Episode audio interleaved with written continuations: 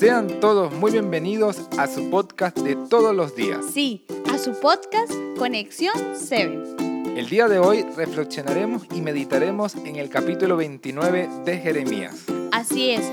Hoy, Miguel, comenzamos a ver los resultados de las cosas que Dios había dicho que sucederían cuando fueran llevados cautivos a Babilonia.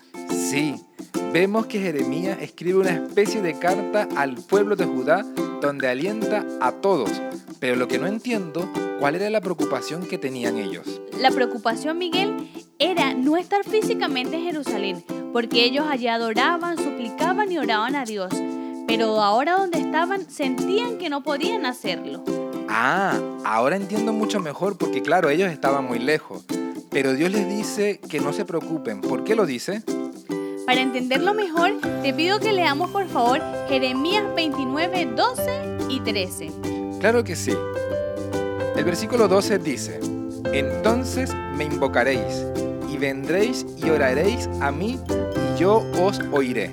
Y el 13 dice lo siguiente, Y me buscaréis y me hallaréis, porque me buscaréis de todo vuestro corazón. Por eso Dios escribe por medio de Jeremías, para que puedan confiar de que si ellos hacen las cosas de todo corazón, no importa el lugar donde estén, Él oirá sus súplicas. Exacto.